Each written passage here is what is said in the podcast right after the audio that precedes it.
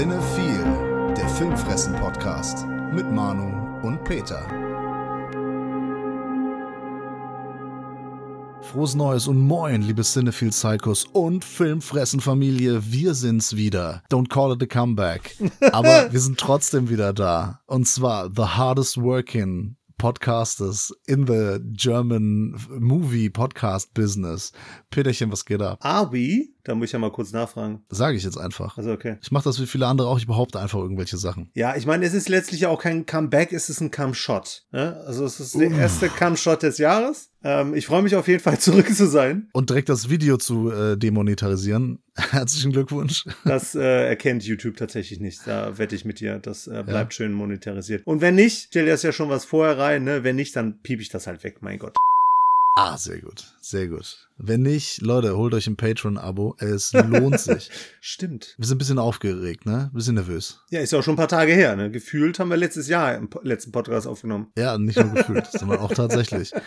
Podcast-Pause, das ist ja etwas, das gibt es bei uns ja eigentlich gar nicht. Mhm. Das haben wir uns jetzt wirklich nur ein bisschen gegönnt. Also es war wirklich nur Podcast-Pause. Ja. Keine Filmfressen-Pause. Denn ja. es gab ja zahlreiche Videos mhm. noch zu gucken. Also drei Videos zu Jahresrückblicken und weiß ich nicht, noch ganz, ganz viele andere Sachen und Weihnachten Weihnachtsspecials und so weiter. Also es äh, vergingen kaum ein paar Tage, ohne dass nicht irgendwo aus, äh, auf irgendwelchen Kanälen, sei es auf Patreon oder sonst wo, dass wir da rausgefeuert haben. Es kann uns keiner vermisst haben. ja, genau. Eigentlich, eigentlich traurig, eigentlich schade.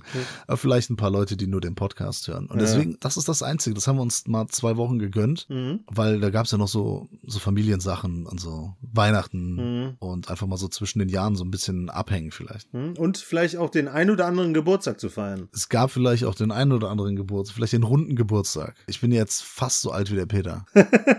von, von der Zahl her hast du genau mein Alter erreicht. Ja, ja, aber du bist wirklich wesentlich älter, muss man sagen. Ja, knapp drei, vier Monate. bin jetzt auch bei der großen Vier angelangt. Schön. Und möchte diese Gelegenheit nutzen. Also, das ist nämlich ein Geburtstag, der wird in die Annalen eingehen. jetzt ist es demonetarisiert. Ja, ja ich habe überlegt, wie ich das jetzt formuliere.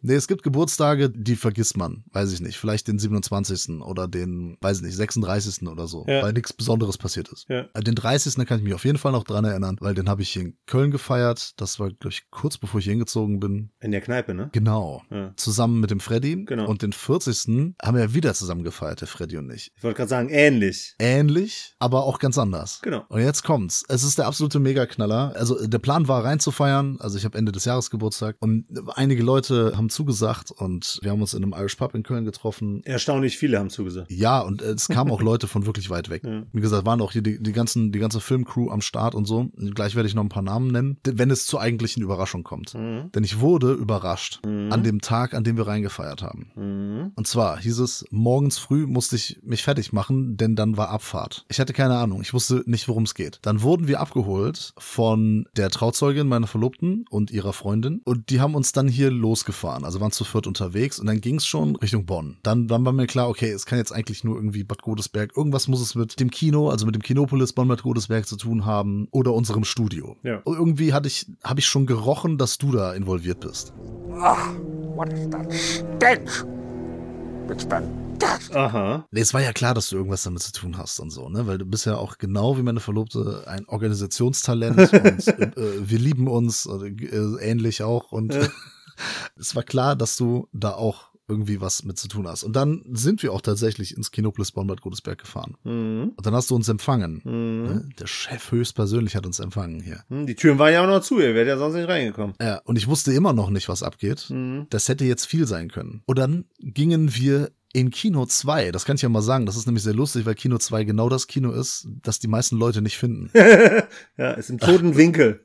ja, es ist, wenn man durch den Spiegelgang geht, also in so einen anderen Gebäudekomplex, dann ist das halt 180 Grad links. Und das übersehen die meisten Leute. Und genau da bist du reingegangen, ich bin dir halt gefolgt, und da saßen dann, äh, jetzt muss ich ganz äh, kurz überlegen, also der Dennis, mhm. sehr guter Freund, der unseren Sound macht, auch, die Laura, deine Freundin, mhm. die wir auch von Mortis unser Hobby kennen und von True Crime äh, Videos und so weiter. Äh, da war waren noch der Alessandro von Cinema Volante, mhm. der Steffen, der Trash-Taucher. Mhm. Dann waren da noch der Daniel Goris von Bullets and Fists mit seiner Verlobten, mhm. Kai Pinno mit seiner Dame. Mhm. Es war noch der Thomas, äh, der Brody Thomas, mhm. war da mit seiner Frau. Äh, der Stefan, ganz äh, alter Schulfreund, den, den ich seit der fünften Klasse kenne, also seit 30 Jahren kenne ich den. Und ehemaliger Kinomitarbeiter. Und auch ehemals äh, Mitarbeiter des äh, Kinopolis Mohammed Godesberg. Und das war es erstmal, ne? Ich habe keinen vergessen, glaube ich. Nee, du hast ja die Trauzeugin Die anderen beiden mit ich Freundin, genannt. hast ja schon erwähnt. Und ansonsten war's das. Und dann saßen alle da und guckten mich an und ich war erstmal total überwältigt, weil es viele Leute waren Mhm. und die auch wirklich, also von weit weg teilweise kommen. Ja, Sehr weit weg. Also so, äh,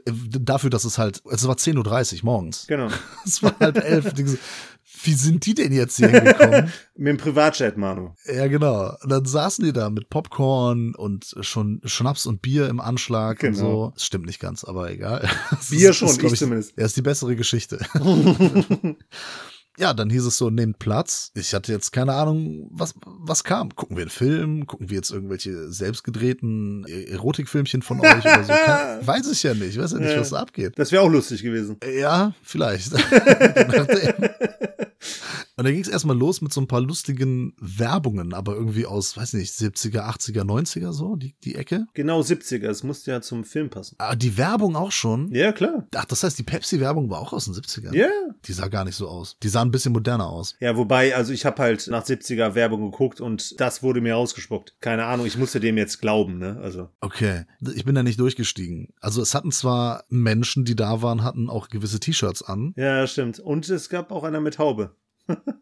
Ja, aber das habe ich halt nicht gesehen oder ich konnte es nicht zuordnen. Ja, stimmt. Das heißt, okay, ich wusste nicht, dass die jetzt alle aus den 70ern sind, die, die Werbung. Es war Mhm. auf jeden Fall so, so aus heutiger Sicht lustige Werbung. Ja, genau. Und dann kam diese Unterbrechung hier mit diesen Future Presentations und so weiter und dann lief ein Trailer. Genau. Und zwar alles Trailer für Filme aus den 70er Jahren, vor- vor- genauer gesagt aus dem Jahr 1975. Korrekt. Es war Dolomite dabei, Richtig? von und mit Rudy Ray Moore, der erste Film, den er gemacht hat. Mhm. Dolomite is my name, fucking up motherfuckers is my game. Right.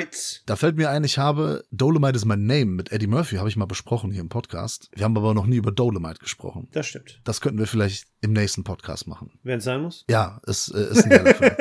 Sollte man auch mit mehreren Leuten gucken und mit guter Stimmung. Naja, dann kam auf jeden Fall noch ein Trailer zu äh, Profondo Rosso, Mhm. den wir auch mit dem Alessandro besprochen haben, Mhm. um, aus dem Jahr 1975. Mhm. Was war der dritte? Cronenberg. Ah, stimmt, Shivers. Mhm. Und dann ging's los mit einem Film aus dem Jahre 1975, Mhm. der eventuell mir gefallen könnte. Und dann, ja gut, nach zwei Sekunden war es klar. Es war nämlich Schwarzbild und es fing an mit Dödem, Dödem. Da war ja natürlich klar. Wir haben Jaws, aka der weiße Hai, auf der Kinoleinwand geguckt, in hervorragender Qualität. Ja. Es, es war ein Genuss. Also der, der Film sowieso immer wieder geil. Also erstmal diese ganze Organisation, ich wusste wirklich nichts. Es war total geil. Ich war total überwältigt. Ich habe am Anfang, ich habe gar nichts gesagt. Ne? Ich war, Mhm. glaube ich, ich war erstmal so, ja, okay, hi, moin. Ja. Sch schön, dass ihr da seid und Ja. so. Hab so, hab sehr auf cool getan, Ja. war aber doch wirklich einfach nur ergriffen, weil ich, ich wusste nicht, was ich sagen sollte. Ich kann nicht reden. Ja. Hab einfach erstmal jeden so gedrückt zur Begrüßung. Es war ja auch noch früh morgens und möchte mich nochmal bei allen bedanken, aber besonders bei dir und natürlich meine Verlobten, weil das ähm, war ein unvergessliches Erlebnis. Es war unglaublich, dass alle da waren, wir danach noch essen waren und abends sind wir dann noch feiern gegangen. Vielleicht ein, zwei Bier oder Cider und noch ein bisschen Karaoke. ich wurde unfassbar krass beschenkt. Mhm. Also Leute waren sehr spendabel. Alle zusätzlich zu dieser Überraschung meinten ja noch alle, sie müssten mir noch Materielles schenken. Diverse geile Filme, Serien, Boxen, T-Shirts, aber nur geiles Zeug, nur das Beste vom Besten. Also wie soll ich sagen, so, so, so Jaws, Sachen, so für 3D, Skulpturen, sag ich mal. Hat man ja in der Story auch gesehen, eine davon. Genau, ich habe schon ein bisschen was gepostet. Also es ist nur, nur, nur geiles Zeug. Wir hatten so eine gute Zeit. Also der, der 40. der bleibt für immer im Gedächtnis. Mhm. Er sollte da jetzt nichts äh, krankheitsmäßig dazwischen kommen. Mm, äh, bleibt er auf jeden Fall erhalten und ich bin einfach so dankbar. Das hat so Spaß gemacht und einfach, es war auch so gute Stimmung an dem Tag einfach. Alle, alle waren gut drauf und ja, ich bin unwürdig. Ich bin unwürdig. Du bist überwältigt. Ja, ja, wirklich. Also auch heute noch, das halt noch nach und das war einfach total geil. Also ich weiß, der Kai hat den mal auf Leinwand gesehen, sogar zweimal. In den letzten drei Monaten zweimal. Äh, ja, für mich war es nicht nur das erste Mal auf Leinwand, sondern tatsächlich auch das erste Mal in der OV. Also ich dachte jetzt zum ersten Mal der weiße Hai überhaupt. Ja, nee, das weißt du, dass es nur eine Person gab, die den noch nie gesehen hat. Stimmt, ja, und äh, die Person war auch sehr angetan. Konnte man erwarten, sagen wir es mal so. Ja, okay, es war zu erwarten, aber es ist trotzdem so schön zu sehen, dass Ja. Menschen, die halt im Jahr 2022 Geboren sind. diesen Film zum ersten diesen Film zum ersten Mal sehen und sagen, wow, ist der gut. Ja. Die, die das vielleicht gar nicht gedacht haben, die vielleicht gedacht haben, das ist so unsere nostalgische Verklärung oder so. Mhm. Ich fand's auch äh, großartig. Ich habe den vorher noch nie auf Leinwand gesehen. In der OV natürlich schon schon mehrmals äh, als auf Deutsch, aber äh, du hast ja auch für die, wie soll man sagen, also für die Kopie gesorgt. Mhm. Sowohl Sound als als auch Bild waren unglaublich äh, definiert und es war das war einfach geil. So muss das sein, so muss man den Film gucken. Ne? Hat man Ja. halt leider zu Hause nicht die Möglichkeit zu, aber Nee, und dann halt auch noch mit, mit Leuten, die wissen, äh, was, was der Film bedeutet für einen und, und die den auch abfeiern, Mhm. die auch, ja, einfach mit, mit, mit Freunden, einfach mit guten Freunden, nur mit guten Freunden das zu sehen. Ja. Ne? Waren ja keine Zivilisten da oder so. keine Terroristen. Ja. Ja, nee, wenn wenn man halt, ne, gehst du in so eine Wiederaufführung, wie der Kai zum Beispiel, ne, dann sind da halt irgendwelche Leute da. Und das war jetzt wirklich so eine reine Privatvorstellung. Das ist natürlich schon mega geil. Auf jeden Fall. Dann brennt sich das Ganze noch mehr in die Netzhaut und in die letzte Gehirnecke. Ja, gut, sollen wir noch ein bisschen über aktuellere Filme sprechen oder, oder war es das für dieses Mal? Ah nö, ich denke mal schon, äh, dass wir noch ein bisschen was von Streaming und Kino erzählen können. Ja, aber Spoiler an der Stelle, für mich war das bisher das geilste Erlebnis in letzter Zeit. Also da kommt jetzt auch so schnell nichts mehr dran. Ja gut, das ist aber auch schwer, ne? Einer der geilsten Filme aller Zeiten äh, mit Freunden im Kino zu sehen, ist halt schwer zu toppen. Ja, sagen wir auch mal so, an dem ganzen Abend, auch abends äh, nach Köln, es kamen keine Verwandte von mir. Es waren jetzt zwar Stimmt. auch nicht alle eingeladen, aber es waren keine Verwandten da, aber die Familie war da. Ja. ja. So kann es auch gehen. Ja, jetzt kann sich jeder mal, der da war, geschmeichelt fühlen. So ist es. So sollte es sein. Aber wie möchtest du denn überleiten zu dem ersten Film? Wieso ich? Ja, weil du das in letzter Zeit immer wieder übernommen hast. Ist das so? Ja, beziehungsweise immer wieder ähm, die einen abgelacht hat, wie ich hier versucht habe, das zu tun. Ja, deswegen habe ich gedacht, mal gucken, wie du es machst. Und dann. Ja, weiß ich nicht. Wir haben einfach, ganz ehrlich, komm, wir haben einfach einen aktuellen Film von Ryan Johnson geguckt, ähm, dem Mann, der die äh, Skywalker-Saga in Sand gesetzt hat. Ach. Oder zumindest irreparabel beschädigt hat. Aber der hat ja noch einen anderen Film gedreht. Also er hat noch mehrere Filme gedreht, unter anderem Looper, den ich ziemlich gelungen finde. Mhm. Aber er hat halt vor ein paar Jahren so einen Überraschungshit gelandet mit Knives Out. Mord ist Familiensache. So ist es. Mit äh, in der Hauptrolle Daniel Craig äh, Mhm. als irgendwie sehr merkwürdiger, also vor allem im Original, hat er einen sehr merkwürdigen Akzent. Privatdetektiv, der also einfach unfassbar gut detektivieren kann. Ja, nur nicht gut Cluedo spielen kann. Ja, genau. Das findet, er auch doof, das Spiel. Ja. Und mit der fantastischen Jamie Lee Curtis und so weiter und so fort. Und jetzt kam ja der Nachfolger, der lief auch mit einem limitierten Kinostart Ja. und aber dann auch kurz darauf auf Netflix. Der heißt Glass Onion. Da hast du den auch gesehen, ne? Die Glaszwiebel. Wo habe ich den gesehen? In- auf Netflix. Auf Netflix. Ja, okay. Ja, ja. Ich bin nicht extra ins Kino gegangen. Ja, ich wollte auch sagen, ich habe auch im Vorfeld nicht so viel Gutes gehört und deshalb hat es auch für mich gereicht, den bei Netflix zu schauen. Ich hatte auch keine Zeit. Ich hätte mir den auch im Kino angeguckt, aber ich hatte vor, das war kurz vor Weihnachten, ich hatte einfach keine Zeit. Ja, stimmt. Da purer Stress. Ja. Und ja, ja, gut, du hast nicht, nicht viel Positives gehört. Ja. Sollen wir kurz sagen, worum es geht? Also, sag, sag doch mal kurz. Du hast Daniel Craig schon erwähnt, der spielt den Detektiv Benoit Blanc. Der wird, das erfährt man am Anfang gar nicht, äh, aber der kommt in eine, auf eine Insel, auf ein Anwesen, beziehungsweise wird dorthin eingeladen von einem der Gäste, die dort zusammengeführt werden. Und diese Gäste werden durch das Lösen einer Puzzlebox dorthin gelockt. Pinhead gefällt das. genau. Äh, Mit dem passiert zum Glück nicht äh, mehr, als dass sie sich als würdig erweisen, dann von Edward Miles Braun, genau Edward Norton hier, dann auf ihr Anwesen eingeladen zu werden. Das Interessante ist, dass das quasi Geschäftspartner sind. Ähm, Also wir haben eine Truppe von sechs Leuten und die verbringen dann einen Abend, beziehungsweise der Duke Cody inszeniert dort seinen Mord. genau, so, ein- so, ein- so ein Murder Mystery. Genau. Ne? Krimi-Dinner nennt man Genau, das ja, in richtig. Deutschland, ja. Ja, sehr schön. Damit ist auch eigentlich schon fast alles gesagt. Aber, aber der Benoit Blanc, also er, der Daniel Craig spielt die gleiche Rolle wieder wie in Knives Out, ne? Das ist so Genau. die, die wiederkehrende Figur. Und er ist halt irgendwie auch da, obwohl der Edward Norton gar nicht so sicher ist, warum er da ist.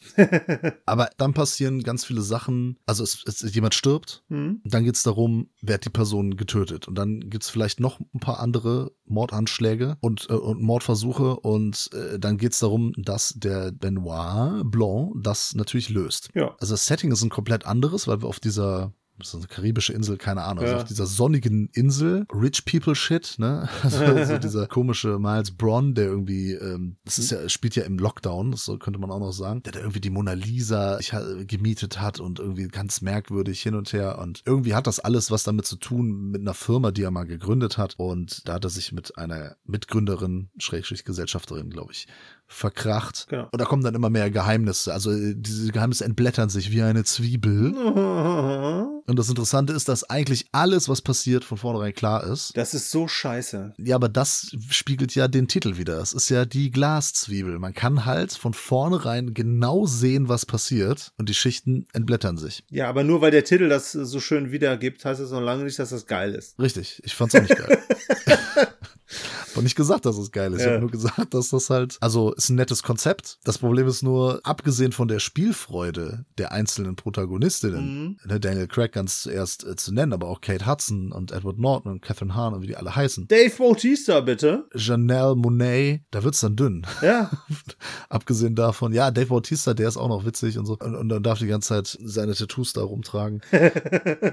ja, das ist halt das Problem, weil es halt von vornherein genau klar ist. Also ich habe das auch sehr früh gecallt, was passiert. ja, zu Recht. Und habe dann später gemerkt, okay, das war jetzt auch gar nicht so brillant von mir, weil das einfach klar ist und es darauf hinausläuft und das sehr viel arbeitet mit Rückblenden. Ja. Die Unterhaltung, wie ist, die leidet da so ein bisschen drunter, weil der Film auch einfach mal über zwei Stunden geht. Mhm. Das ist, wenn ich jetzt quasi wie Detective Benoit Blanc daran gehe und das seziere, äh, würde ich sagen, puh, ja, so doll ist das gar nicht. Mhm. Da ich den Film aber irgendwie so auf dem Sofa abends äh, nach dem Weihnachtsessen gesehen habe und auch überhaupt, ich war zu nichts Großartigem mehr fähig, lief der ganz gut durch. Das ist halt so absolute Hirnausunterhaltung. Vielleicht nicht das, was man davon erwartet. Ich meine, der erste Knives Out war eigentlich auch so ein Standardkrimi. Aber gut gemacht. Ja, sehr, ziemlich gut gemacht, ne? Ja. Aber der hat jetzt auch wirklich nichts Neues erfunden. Der hat vielleicht nur mal so dieses typische Krimi-Ding wieder so ein bisschen losgetreten. Ja, aber dafür hat er zumindest auch eine irgendwie halbwegs interessante Krimi-Geschichte erzählt, die halt Ja, nicht vorweg stimmt, wo ich auch früh was war. gecallt habe, aber egal. Ja, aber äh, hast du da komplett den, den Ausgang? Also den. Nee, aber den Täter.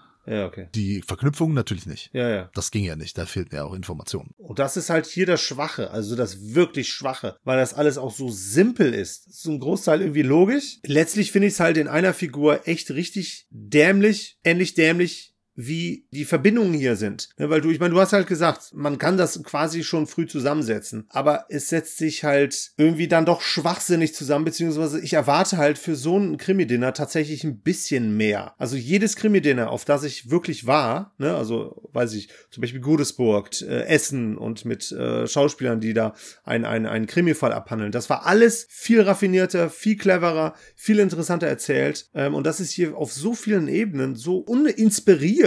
Ja, sehr belanglos. Genau. Ähm, es, es, ist, halt- es ist halt nicht viel mehr als mittelmäßig. Ja. Und dafür ist das ganze Setting, was dann so in so einem opulenten Villa auf so, auf so einer Insel mit diesen ganzen komischen Figuren. Die, die Figuren sind ja auch irgendwie alle ganz witzig. Und Mhm. die haben ja auch alle Bock, das zu spielen Ja. und so. Aber der, der Fall, und das ist ja auch sehr, sehr wichtig bei sowas, Ja. der ist halt dann doch etwas unterwältigend. Aber ich bin, wie immer, unterwältigt. Ja, und letztlich muss ich auch sagen, ähm, ist das ein sehr, wie ich finde, schwieriges Ende. Das zeigt so ein bisschen, finde ich zumindest, die letzte Generation und was mit der letzten Generation so ein bisschen falsch läuft. Also du meinst die Gruppierung, die letzte Generation. Ja, genau, genau, genau. Und das fand ich schon krass, wie das hier gelöst wurde. Ja, ich weiß, es ist schwierig jetzt, um Ja, ja, genau, ja. zu machen, ne? Aber so dieses, ja, wenn das nicht geht, dann wenigstens das. Ja, Dann irgendwie äh, zerstören wir halt wenigstens das. Und dann, dann, dann hat eine Figur dann noch weniger davon. richtig. Ja, das ist also letzte Generation, ganz kurz meine Meinung dazu, ist halt auch dieses, ich, ich, ich, weiß, Aktivismus zu schätzen. Mhm. Ich finde das auch gut, wenn man laut ist, ich finde auch gut, wenn man auffällt, weil anders kommst du auch irgendwie nicht zu deinem Ziel. Du musst ja, auch mal wirklich was machen. Die Mittel. Das Problem ist halt, dann auf die Kunst zu gehen. Also die sowieso schon so ausgebeutet und, und sowieso schon sehr gebeutelt ist, allein durch die vergangene Pandemie oder durch die noch laufende Pandemie und überhaupt für die sich sonst keine Leute interessieren oder wenig, wenig Leute gefühlt, das, das ist das falsche Ziel. Da wäre mir lieber, wenn so ein paar Politiker vielleicht mal mit Farbe bespritzt würden, ne? Oder wenn da mal der, der Bundestag da gestürmt würde. Mhm. Also jetzt nicht mit Waffen oder so, ne? Aber dass man ein Statement setzt, das fände ich auf jeden Fall auch angebrachter. Es ist ja dann, nur leider reagieren dann genau die Leute, die auch sonst nichts auf Kunst geben, die, glaube ich, noch nie ein Museum von innen gesehen haben, die sagen dann, äh, die haben unsere Kunst kaputt gemacht, äh, äh, äh, das wird man ja wohl noch sagen dürfen, ne? So diese Fraktion ist ist dann natürlich auch wieder sehr laut und somit hat keiner gewonnen. Ja, spiegelt sich hier ganz gut wieder in der Glaszwiebel. Ich würde ja schon fast sagen, weil ich lustigerweise, ne, wir kennen das ja bei einem großen Online-Portal, so einer Online-Enzyklopädie. Dort gibt es ja Kapitel, wenn es eine Fortsetzung gibt. Ne? Und es gibt halt schon ein Kapitel, also ein, ein, ein, ja, wie soll ich sagen, ein, ein Wegweiser zu, zum dritten Teil, der noch nicht mhm. existiert, ne? Aber von dem man ausgehen kann, dass er kommt, wenn das jetzt erfolgreich war. Und dadurch, dass das ja hauptsächlich bei Netflix läuft, könnte ich mir vorstellen, dass das halt passieren wird. Und da hoffe ich mir halt, dass da mal was Neueres kommt, was Innovatives, weil letztlich ist das halt schade, wenn man mit so einem coolen Cast in dem Fall auch wieder auftrumpft. Äh, ich äh, würde halt sagen, so quasi Operation gescheitert, Patient leider immer noch lebendig und so wird es wahrscheinlich dann einen dritten Teil geben. Ich kenne tatsächlich ein Beispiel aktueller Natur, wo das ein bisschen besser funktioniert hat. Wo was besser funktioniert hat? Wo man Namen hat, also große Namen in Anführungsstrichen, die dann nicht unbedingt eine erfrischende Story erzählen, aber eine, die irgendwie viel mehr Laune macht. Bei der nicht alles vorgeführt fertig ist, wo du nicht alles komplett serviert kriegst und vielleicht noch eine kleine Überraschung erlebst, aber zumindest letztlich dann doch eher dann zumindest stylisch irgendwie unterhalten wirst. Meinst du Operation Fortune? Genau, das meine ich. Okay. Operation Fortune, der neue Film von Guy Ritchie und zur Überraschung aller spielt Jason Statham mit. Ja. Gut, was soll ich sagen? Und Hugh Grant, der ist ja auch einer seiner. Äh, ja, jetzt mittlerweile. Genau. Ja, den Film habe ich ja schon vor einem halben Jahr oder so gesehen. Du kannst dich noch dran erinnern? Ich bin sehr gespannt. Ich kann mich tatsächlich noch an vieles erinnern. Und ich kann mich erinnern, das war ein Double Feature, den ich äh, auf den Verleihertagen halt erleben durfte. Das war hier, der andere war mit äh, der Chase. Nee, heißt der Chase? Gerard Butler. Ja, genau. Heißt der Chase? Ja, der hat, im Original heißt er, glaube ich, anders. Ja. In Deutschland heißt der Chase. Ja. Okay, ja, genau, dieses Ding halt, den ich ja eigentlich verrissen habe, wo ich aber auch meinte, so von wegen irgendwo guckbar, aber letztlich dann auch in der Aussage schwierig, weil der schon dann irgendwo gewaltfährlich hinterherkommt. Ja, vor allem so äh, konsequenzlos. Ja, ja, genau. Und da ist mir halt der hier deutlich besser in Erinnerung geblieben. Ähm, ich muss sagen, ich habe von Guy Ritchie schon einige geschaut. Ein paar sind tatsächlich noch offen. The Gentleman habe ich, glaube ich, noch nicht geschaut. Aladdin bestimmt nicht. Ja, gut, aber den, glaube ich, muss ich auch nicht gucken. King Arthur werde ich mir auch nicht anschauen, aber ansonsten halt die meisten. Der mir immer wieder empfohlen wird. Und es gibt Leute, die sagen so, ja, guck dir den an, der lohnt sich. King Arthur? King Arthur, ja. Und ey, mich juckt der halt null, weil ich irgendwie dieses, so wie bei Sherlock Holmes, so dieses alte auf modern gemacht, irgendwie interessiert mich das nicht. Ja. Aber irgendwie soll der cool sein. Ja, also ich fand nämlich auch die Sherlock Holmes, die finde ich, fand ich echt äh, unterhaltsam. Äh, auf jeden Fall deutlich besser als hier so ein Glass Onion. Ja, die sind okay, ne? Ja, aber äh, mit Operation Fortune kommt er halt auch wieder so im, im Action-Agenten-Komödien-Genre an und schickt hier halt Jason Statham, Aubrey Plaza und Rückkehrer Josh Hartnett ins Rennen. He's back. Ja, also habe ich schon ewig nicht mehr gesehen. Ja, ja, der hatte auch eine Auszeit. Der war lange nicht mehr dabei. Hat tatsächlich hier auch die interessanteste Rolle, weil er selber Schauspieler ist und in eine Rolle schlüpfen muss. Also er muss im Film eine andere Person spielen und selber ja. ist er im Film Schauspieler macht das irgendwie ganz interessant. Das war schon so dann auch irgendwo der Comic Relief. Neben Jason Statham natürlich, der mit seinen lockeren Sprüchen hier natürlich auch wieder äh, zu überzeugen versucht. Hugh Grant in einer Rolle eines ja, reichen Waffenmaklers, äh, der hier quasi irgendwo so ein bisschen das Ziel ist. Wir haben ein ja, Agenten-Thriller, Schrägstrich Komödie, in der halt ein Team von also der, der, wie heißt er, Jason Statham ist halt wirklich ein MI6-Spion und der muss halt äh, mit seinen Kollegen, unter anderem halt dem rekrutierten Josh Hartnett und der Kollegin Sarah Fidel, die ja von Aubrey Plaza gespielt wird, den Waffenhändler, der von Hugh Grant gespielt wird, äh, daran hindern, eine tödliche Waffen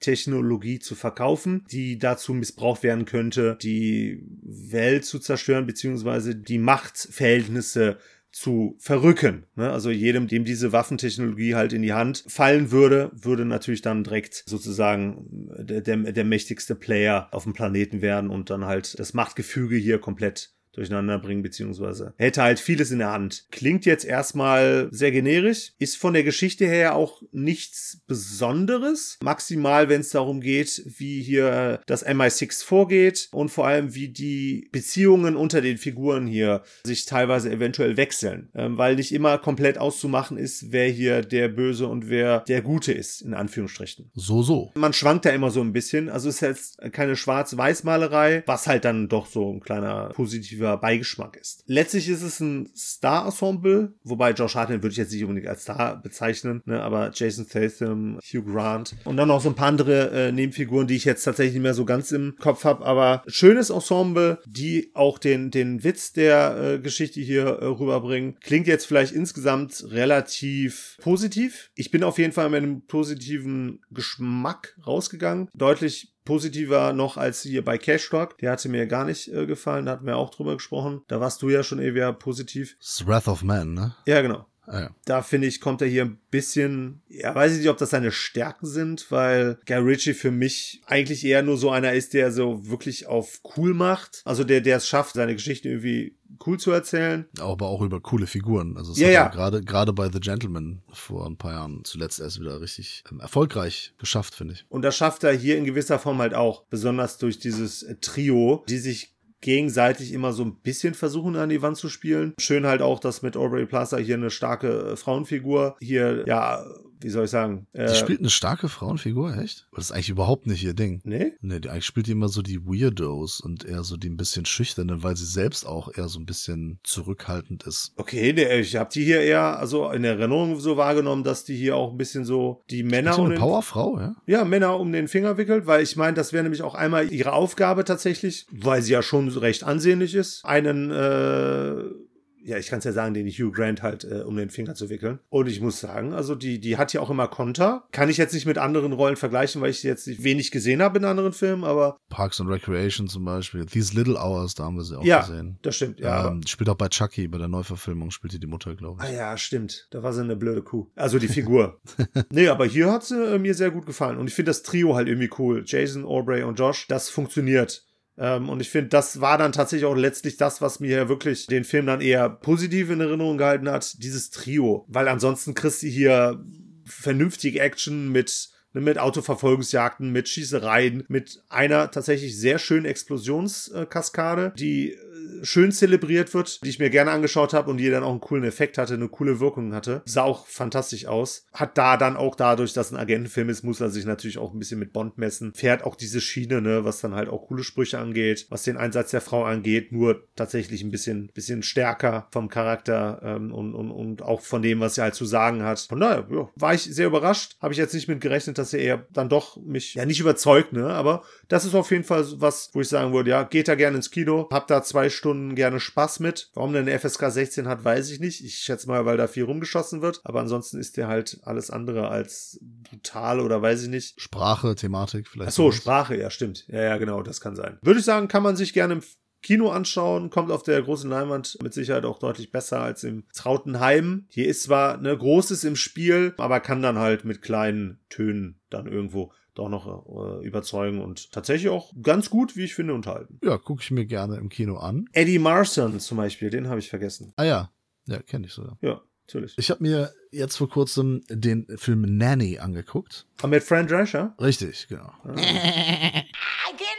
process that it was so mean. ähm, habe ich mir äh, das aus dem äh, vergangenen Jahr 2022 ein recht aktueller Film von Regisseurin äh, Nikiatu Yuzu. Das ist eine Dame aus Sierra Leone, äh, aber in, in, in Atlanta, Georgia geboren. Und ähm, die hat jetzt hier ihren ersten Langfilm nicht auf die Leinwand gebracht. Also es ist ein Blumhouse-Film, der Amazon exklusiv läuft, zumindest hier in Deutschland. Und da geht es um eine senegalesische Nanny, eine Dame, gespielt von Anna Diop, die wir unter anderem aus Us kennen, von Jordan Peele. Sie kommt aus dem Senegal zu einer gut betuchten Familie in New York, gespielt von, also die, die, die Dame gespielt von Michelle Monaghan und passt da auf eine, auf eine Tochter auf da von den beiden. Lässt dafür, ähm, um erstmal da Fuß zu fassen und so, lässt dafür ihren Sohn zurück im Senegal unter der Aufsicht ihrer Schwester. Ne, der Tante. So. Ja. Das ist die Handlung. Aha. Dass sie dieses Kind babysittet, dass sie die Nanny in diesem Haushalt ist. Das ist eigentlich schon äh, die Geschichte, beziehungsweise sie arbeitet darauf hin, dass sie eines Tages ihren Sohn nachholen kann. Ach so, ja, ich dachte, die Regisseurin meint jetzt, aber ja, die Figur. Also die Figur. Ja, ja. Entschuldigung. Aisha heißt die äh, Figur. Aisha, écoute-moi. Ne. Ja, Und auf jeden Fall, die arbeitet äh, darauf hin, im wahrsten Sinne des Wortes arbeitet sie, weil sie sehr, sehr viel beansprucht wird von dieser äh, Familie. Mhm. Denn die Mutter arbeitet wirklich sehr viele Überstunden, ist selten zu Hause, kümmert sich wenig dann um die Tochter, also hat immer nur Vorstellungen, was sie essen soll, was sie machen soll und so weiter, arbeitet aber in erster Linie an ihrer Karriere, vernachlässigt somit äh, die Tochter immer weiter, was bedeutet, dass die Aisha immer mehr Stunden machen muss. Die wird dann nicht immer bezahlt dafür, für die Überstunden, das findet sie nicht so gut. Sie selbst lernt einen jungen, attraktiven Mann da kennen, mit dem sie sich auf eine Liaison einlässt und auch, sie lernt quasi auch Kolleginnen von ihr kennen, die auch äh, aus Afrika kommen, extra um halt die Kinder der Reichen zu babysitten. Ja. Und dann werden hier alle möglichen Themen werden hier aufgearbeitet Aha. und werden hier werden hier angegangen. Das magst du ja so gerne, wenn Themen aufgearbeitet werden. Ja, finde ich gut, wenn man gewisse Themen anspricht. Mhm. Äh, Hier ist das aber so, dass das nicht, dass es häufig beim Ansprechen bleibt. Okay. Also es werden Sachen gezeigt, ne? Zum Beispiel, sie, also sie wird nicht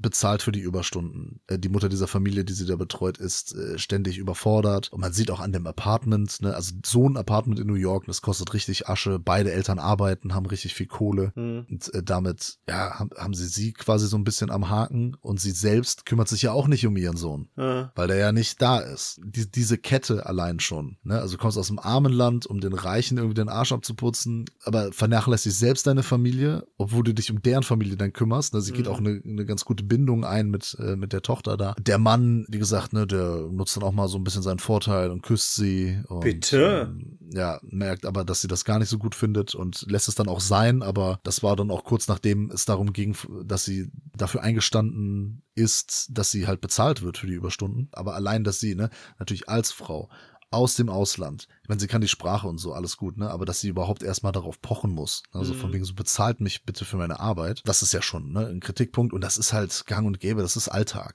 Ja. Äh, nicht nur in den USA, sondern auch woanders. Und da wird natürlich so ein, das Thema Sklaven natürlich aufgearbeitet und so. Unter anderem. Aber das ist halt so, dass sie so von Albträumen geplagt wird. Ne? Sie vermisst nämlich sehr ihre Heimat. Dann hat sie halt so Albträume, die viel mit Wasser zu tun haben. Es erscheinen ihr halt Figuren. Es geht viel um ihren Sohn und so weiter.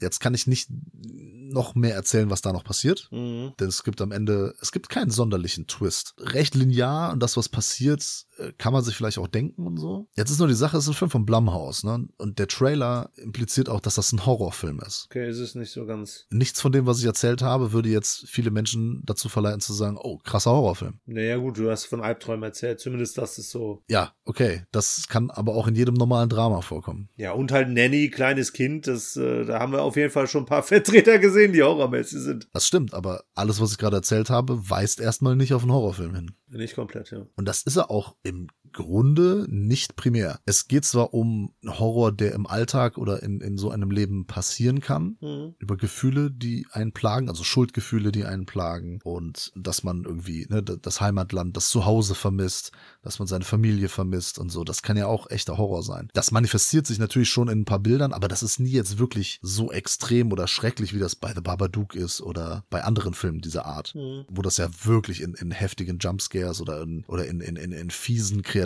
irgendwie dargestellt wird. Das ist hier gar nicht der Fall. Das ist zwar ein Horror-Drama, so wird der Film auch bei Amazon kategorisiert, Mhm. aber es ist vordergründig und in erster Linie ein Drama. Und ich finde es gar nicht schlecht, dass das so ist. Ja. Der Film macht ein bisschen wenig daraus. Er, er zeigt diese Probleme, geht sie aber auch jetzt nicht so konsequent an. Er zeigt keine, gut, muss er auch nicht, aber zeigt jetzt auch keine irgendwie Lösungen oder, oder bietet keine Lösungen an oder äh, die Konflikte verlaufen recht schnell im Sand, bis dann am Ende halt was, was Schlimmes passiert, was halt sehr traurig ist und zeigt dann aber auch, wie es halt irgendwie weitergehen kann oder könnte. Deswegen bin ich da so ein bisschen äh, zwiegespalten, Ja. weil der Film irgendwie immer als Horrorfilm also so Nanny, der Horrorfilm und wie gesagt, der Trailer verkauft den halt auch so komplett anders, als er eigentlich ist. Aber ist er jetzt an den Erwartungen bei dir gescheitert? Nee, auch wie er so mit den Themen umgeht oder was er halt daraus macht. Ah, okay. Das ist zwar ganz nett, also die Schauspieler sind alle cool, es ist auch so cool zu sehen, wie die da so äh, Fuß fasst Mhm. im neuen Land und so weiter mit mit dem neuen Freund und auch dann so Beziehungen, die sich zwischen ihr und der und der Kleinen da etabliert und und ihr Versuch immer Kontakt zu ihrem Sohn zu äh, zu haben und und den halt in, dann ins Land erholen zu können und und diese Konflikte halt so mit der komischen Mutter, die dann immer noch total abgefuckt ist. Also die kommt nach Hause super spät, sie wieder Überstunden gemacht, die Nanny und dann sagt die erstmal, guck mal, ich habe ich habe äh, die Beförderung bekommen, ist doch super, äh, sei stolz auf mich und so. Äh. Und der Mann, keine Ahnung, arbeitet im Homeoffice und die, die sieht man fast nie zusammen, so dieses Pärchen. Also jeder lebt da irgendwie so sein Leben. Alles Sachen aus dem Leben, aber vielleicht dann letztlich für einen Film nicht aufregend genug, weil nichts wirklich Ungewöhnliches passiert. Also dann doch eher typische, obwohl was heißt typische, weil Blumhouse ist ja auch Hit und Miss, ne? Ja. Und das ist ja dann von dem, was ich so jetzt mitgekriegt habe, eher so fast ein Miss. Ja, Fast. weiß ich nicht. Also, ist okay. okay. Er ist okay, aber ist jetzt nichts Besonderes. Ne? Geht auch zum Glück jetzt unter 100 Minuten. Äh, Ja, ich, weiß, ich bin, wie gesagt, ich bin zwiegespalten. schwierig. Ja, ich gibt schwierig, Digga. Schwierig. es gibt Sachen, die gefallen mir an dem Film und es gibt viel, da sage ich so, ja, schade, dass du mir jetzt nicht mehr davon erzählt hast oder mehr gezeigt hast oder dass das nicht vielleicht alles ein bisschen sich extremer im Horror manifestiert oder dass das irgendwie noch so ein bisschen doppelbödig ist, so doppelschichtig oder es gibt es gibt ja keinen krass, krassen Twist, es gibt nur ein krasses Ereignis. So der gewisse Kniff fehlt einfach. Ja. Ist halt okay, der Film, ne? Jetzt wird keiner hier scharenweise in die Kinos rennen. Achso, Wieso der läuft ja gar nicht. im Nebel nicht mehr. Ja, der läuft. genau. Nee, der läuft ja auch gar nicht im Kino, aber trotzdem. Ja, jetzt habe ich meine, äh, jetzt habe ich deine wunderschöne Überleitung äh, überlabert. Macht nichts. Äh, wo- woran denkst du denn, wenn, wenn du den Titel Die Frau im Nebel hörst? Ein Gorillas im Nebel. Wieso nicht an Alfred Hitchcocks Film Die Frau im Nebel? Das erste, ich habe an Gorillas im Nebel, Nebel gerade gedacht. Okay, es ist auch Quatsch. So heißt Das kein ist ein Film Remake Von, äh, Nein, von, so, von Alfred Hitchcock. nee, so heißt kein Film von Alfred Hitchcock. Die unsichtbare, äh, nee, The Woman That Vanishes. ja, genau. Äh, nee, aber ich meine, es gibt tatsächlich im Deutschen zumindest einen Film, der so heißt, übersetzt. Ich glaube, der ist nicht adäquat übersetzt, aber egal. Die Rede ist tatsächlich von Die Frau im Nebel. Das ist ein Film, auf dem man hier hierzulande wohl noch lange warten dürfte, denn der ist tatsächlich erst für den 2. Februar diesen Jahres angekündigt. Der ist von Meisterregisseur Park Chan-woo. Kenne ich. Ich wollte gerade sagen, den kennen ja wahrscheinlich auch andere, vor allem unsere ZuhörerInnen. Der hat zumindest von den Filmen, die ich gesehen habe, keinen mittelmäßigen. Es sind immer irgendwelche interessanten, grandiosen, geilen Werke. Oldboy ganz äh, weit äh, vorweg, aber auch ansonsten sowas wie Die Taschendiebin oder auch Thirst. JSA. Der hat ganz tolle Filme geliefert und ist auf jeden Fall ein äh, Film, der schon einige Preise einheimsen konnte. Ein Film, den ich äh, oder den wir, ich und meine Freundin, am Silvesterabend sehen durften. Ähm, und zwar haben wir uns da in eine Sneak Preview quasi äh, eingekauft, die er im kleinen Programmkino um unser Eck hier gezeigt wurde. Und äh, das wird anscheinend jedes Jahr gemacht. Und bei dem Programmkino sind wir halt davon ausgegangen, ne, vielleicht irgendwas, weil das Publikum natürlich auch was älter ist. Ja, irgendwas Arthouse-mäßiges, vielleicht hier so zum Beispiel der Banshee of Inisherin oder sowas in der Richtung. Da habe ich mich so geärgert. Der lief ja am 27. Es, es läuft ja jedes Jahr am 27. feiert unser Stammkino quasi hier, das Off-Broadway, Geburtstag. Ja, ja. Und zeigt immer geile Filme. So vor ein paar Jahren war es The Favorite zum Beispiel. Und also letztes Jahr, letzte Woche, lief halt äh, The Banshees of Inisherin, Ja, den ich unbedingt gucken möchte. Und ich habe es vergessen hinzugehen. Du hast vergessen. Ich habe, es ist mir abends eingefallen, ich so, ach stimmt, heute ist ja der 27.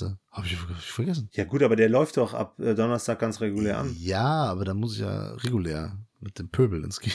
Ja, mein Gott. Nein, ich hätte ihn einfach gerne gesehen, weil ich mich auf den Film sehr freue. Sehr schön. Besprechen wir dann nächste Woche. Ja, aber ich habe halt, oder wir haben halt mit sowas gerechnet, was auch nicht schlecht gewesen wäre. Ne? Wir waren uns sicher, da wird auf jeden Fall kein Blockbuster oder irgendeine Komödie oder so kommen. Vielleicht was Deutsches oder was Europäisches und letztlich ein Südkoreaner, ein südkoreanischer Thriller, Jackpot. Äh, ich habe viele südkoreanische Filme gesehen in den vergangenen paar Jahren, die nicht so geil waren. Ja, natürlich nicht, aber die waren halt auch nicht von Park Chan-wook. So sieht's aus. Ne?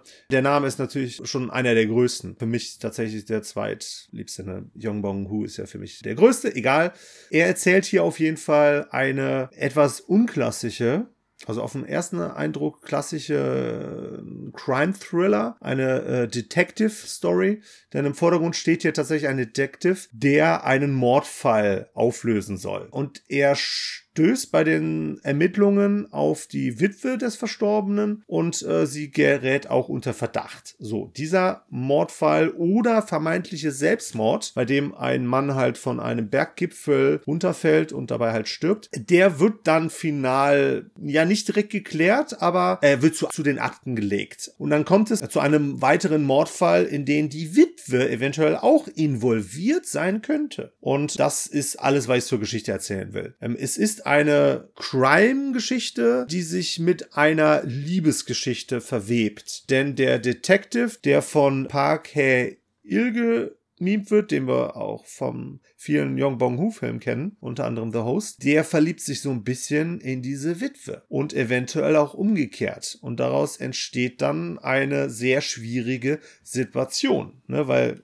er sie ja quasi verdächtigt, ja und so weiter und so fort. Man kann sich denken, in welche Richtung das führt. Es ist, wenn man so möchte, wirklich eine Hommage an Hitchcock, also zumindest was den Thriller-Anteil angeht. Ich habe mich tatsächlich teilweise auch ein bisschen erinnert gefühlt an sowas wie Vertigo, wo es um ne, auch Identität geht, aber dann halt auch verwoben mit sowas wie, weiß ich nicht, Rebecca oder auch Verdacht, wo dann halt auch intime Beziehungen eine wichtige Rolle spielen. Und das Ganze auch sehr interessant eingefangen, weil er relativ komplex das Ganze auch erzählt. Wir haben teilweise, zumindest habe ich das so wahrgenommen, auch Zeitsprünge, sodass man manchmal ein bisschen durcheinander gekommen ist. Und das Novum, was wir hier haben, das, äh, was heißt Novum? Ich, ich kann es nur sagen, weil ich das so, glaube ich, noch nicht so in einem Crime-Thriller mitgekriegt äh, gesehen habe, ist, dass der agierende Detective bei seinen Beobachtungen immer quasi an der Seite der beobachteten Person erzählt wird. Also er ist quasi immer am Geschehen, obwohl er das nur beobachtet, das Geschehen. Ist das so, so wie bei der Serie Hannibal? Oh, die, da habe ich nicht viel gesehen. Ja, aber da brauchst du auch nicht viel zu sehen, um zu wissen, äh, was ich meine. Ja, gut. Das ist schon ab der ersten Folge so. Ist zu lang her. Also letztlich kann ich dir sagen, er beobachtet aus dem Auto heraus die Witwe. Wir sehen ihn im Auto, er beobachtet die Witwe. Auf, Im nächsten Shot sehen wir aber, wie er neben dieser Witwe in der Wohnung selbst ist. Und das haben wir die ganze Zeit. Mhm. Und dann haben wir auch tatsächlich eine Interaktion. Das ist quasi auch eine eigene Erzählebene, wenn er dann halt bei den Beobachtungen, bei den Verdächtigen oder was auch immer es am Tathaus ist und so, Rekonstruktionen von Geschehnissen, vom Verbrechen und so. Das fordert tatsächlich auch ein sehr hohes Maß an Aufmerksamkeit. Der Herr, also der Kinobetreiber, glaube ich, hatte den Film auch angepriesen, hatte auch äh, wärmstens davon geschwärmt, hatte auch gemeint, ja, ist jetzt nicht das, was sie erwarten, ist eher cineastisch und hat halt auch gemeint, so von wegen, dass man ihn ein zweites Mal gucken sollte, um das vielleicht komplett in Gänze zu erfassen. Ich glaube, ein zweites Mal gucken ist hier tatsächlich ein Mehrwert, aber es reicht auch, dass, wenn man den aufmerksam guckt, den einmal zu gucken. Na gut, das habe ich bei Barbarian auch gedacht und kaum jemand checkt die Themen, um die es geht. Oder erwähnt die irgendwie. Was schade ist, weil äh, hier auch ein, zwei Themen angesprochen werden, die sehr schön aufbereitet werden und tatsächlich auch final äh, zu einem sehr Ne, und da sind wir dann wieder in Südkorea, einem sehr melodramatischen Ende führt, das aber auch äh, eine coole Wirkung hat. Ich kann nur sagen, der läuft am 2. Februar dieses Jahres an Mhm. und ich denke, ich werde mir den dann gerne nochmal anschauen, vor allem auch auf Leinwand. Ja, komme ich mit. Cool. Der geht 138 Minuten, ist niemals langweilig, sehr toll gespielt, sehr schön in Szene gesetzt, ne, das, was wir von ihm kennen. Würde ich jetzt vielleicht nicht unbedingt ganz oben bei ihm ansiedeln, aber auf jeden Fall ein sehr lohnenswerter Film, der mich dann halt auch in dem einen Thema, was er letztlich dann groß behandelt, hier sehr angesprochen hat und daher von mir auch tatsächlich eine Empfehlung ist. Aber ich könnte mir vorstellen, dass wir dann Anfang Februar dann auch nochmal kurz gemeinsam darüber sprechen werden. Also dann wird auf der Blu-ray oder auf dem Release dann für zu Hause steht dann drauf Hitchcock auf Südkoreanisch. naja, gut, Ja, ich meine, das sowas. willst ja, ja, aber das willst du ja immer überall draufschreiben. Also so vermarktest du ja. Ja, ja, aber wird dann da stehen bestimmt. Wird mich zumindest nicht schockieren. Ah, I see what you did there. Die Frage ist, ob der nächste Film mich oder uns schockieren wird oder scho schockiert hat. Es handelt sich um den letzten Film von Mario Bava. Und der letzte. Ja, das ist der letzte vor seinem Tod, Mario Bava, Regisseur, den wir hier, also müssen wir ja nicht mehr erklären, wer das ist, ne? Sollte Ja. eigentlich klar sein. Filmfressenfamilie weiß ja Bescheid. Wir haben auch genug Filme von ihm besprochen. Ein Italiener mit einer sehr abwechslungsreichen Filmografie. Mhm. Ja, wir hatten zuletzt auch Danger Diabolik besprochen. Nee, Danger Diabolik. so. Er hat viele Giallo gemacht, vermeintlich sogar auch den ersten Giallo überhaupt mit äh, The Girl Who Knew Too Much, Die Stunde, wenn Dracula kommt und weiß nicht, also Horrorfilme und Komödien und alle möglichen Arten von Filmen. Ja. Aber bekannt ist er dann doch eher so für die Giallo oder Slasher Richtung hier Bay of Blood oder Mhm. eben Horror. 1977 hat er seinen letzten Film dann auf die Leinwand gezaubert und dieser heißt Shock. Mit Daria? Ja, also wir haben hier zum Beispiel die äh, Daria Nicolodi, Die kennen wir unter anderem aus Profondo Rosso von Dario Argento, ne? Oder auch andere Argento-Filme. Tenebre spielt sie auch mit, ne? Ich kenne sie vor allem als äh, Frau von äh, Dario Argento. Ex-Frau. Ja, ja. Ja, auf jeden Fall spielt sie hier die Dora und die zieht mit ihrem neuen Mann, der wird von John Steiner gespielt, und ihrem Sohn in das Haus, in dem ihr Ex-Ehemann Selbstmord begangen hat. Und natürlich bleibt das nicht ohne Folgen, denn vor allem der Sohn, der hier unglaublich creepy ist, äh, David Cullen Jr. spielt ihn, glaube ich, der legt hier auf einmal Facetten an den Tag, da hätte man jetzt nicht so mit gerechnet. Ne? Also es passieren ja auf jeden Fall immer also der, der äh, Dora passieren immer komische Unfälle. Mhm. Und sie findet, wenn sie Klavier spielt, auf einmal zum Beispiel so eine Rasierklinge zwischen den Tasten. Der Sohn äh, dreht die ganze Zeit nur durch, dann läuft sie hinterher und, und dann fällt sie da in so eine Hake rein. Und also irgendwie sie verletzt sich auch den ganzen Film über. Sie beginnt so langsam den Verstand zu verlieren. Weiß auch nicht mehr, was ist real, was ist Albtraum. Denn sie bekommt auch immer, ähm, ja, nicht wirklich Vision, sondern sie wird von Albträumen verfolgt. Und der neue Mann, der ist halt häufig unterwegs äh, weil der Pilot ist, also kann kein Homeoffice machen, ne? Muss halt immer schön, schön zur Arbeit gehen. Und, so. und dann ist sie da mit, mit diesem creepy Sohn da immer alleine. Der ist, das, man kennt ja immer so Kinder- und Horrorfilme, das passt ja ganz gut zusammen und gruseliges Kind und ne, hatte nicht erst seit hier uh, The Ring oder Grudge, sondern auch schon hier uh, das Omen und so weiter und so fort. Aber der Junge, Alter, der sieht wirklich, er sieht sehr merkwürdig aus. also es ist sehr dienlich für den Film. Okay. Und ja, also dann beginnt so diese, diese Spirale. Sie scheint immer mehr in den Wahnsinn abzudriften. Und am Ende gibt es eine Pointe. Oh, schön. Ja, was, de, was denn da passiert ist und warum das passiert und hin und her und keine Ahnung. Der Sohn scheint auch zwischendurch so ein bisschen telekinetische Kräfte zu entwickeln. Aha, dann kann er bei den X-Men mitmachen. Ja, oder der neue Freund von Carrie werden oder so.